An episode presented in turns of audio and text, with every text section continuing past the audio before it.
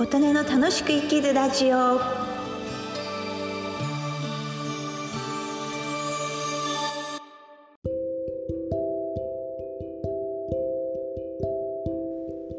皆様こんにちは。琴音です。今日は2022年6月7日火曜日の朝です。今日は住み慣れたエリアでのマイホーム購入は有利というお話をします。こちらのお話は私が日経クロスウーマンのアンバサダーとして毎月ブログを書いてるんですけれどもその内容の抜粋になります。もしご興味あります方は検索などしていただけたら記事は出てくるかと思います。えっ、ー、とこちらですね。うん。賃貸で住んでる方アパートマンションとかねそういう方であのそろそろマイホームを購入したいなと思っている頃合いがなかなかタイミングであったりします。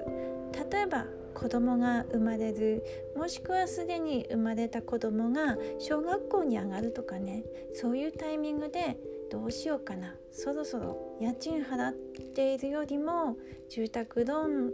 購入してで自宅購入してローン返してってもいけるかなというようなそうしたら子供ものびのびと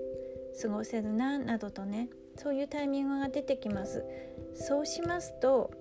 全く知らない場所で一からマイホームを探すよりも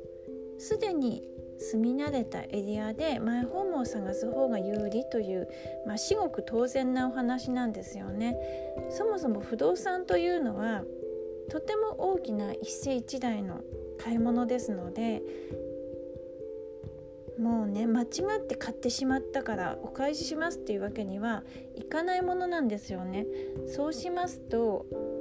住み慣れた場所っていうのは例えばここは日中はすごく便利がいいところなんですけど夜になると例えば街灯が少なくて防犯上とてもねちょっと危険かなというような暗いところ昼の状況と夜の状況が分かったりあとそれからここは山並みがとてもよく見えて眺望がいいなというところでも実はあと数年後にここにマンションが建ってしまって眺望が悪くなってしまうそういうことも住んでいる地域だと割と情報が入ってくるのが早いですね。あとそれから見とてもいい場所ではあるんですけど実はご近所にあの問題のある方が住んでいるとかそういう施設が建てられる予定が嫌悪施設と言いますけどもねあの建てられる予定があったりとかそういうのも割と情報が入ってくるのが早いんです。うん、なので本当に住んでる近くですとママ友さんの情報とかねご近所のお話地地域の都市計画の情報なども入ってくるのが早いですそういう情報を掴んだ上で近くの不動産会社にこうこういう物件を探してるんですけど何かいい物件はないですかとこう聞きに行くことはとても有効です。というのはですねやはりその不動産屋さんごとに自分のところで所有している売買物件や所有物件そういう情報を掴んでいることがとても多いんですね。ですのでやはりあの買いたい地域の不動産屋さんとお話をして顔見知りになって仲良くなっておきますといいことがたくさんあります。こういうで物件が出てきたら連絡してくださいっていうのもね親しくなったらできるそういう優先的に良い情報を回してくれるということも期待できます。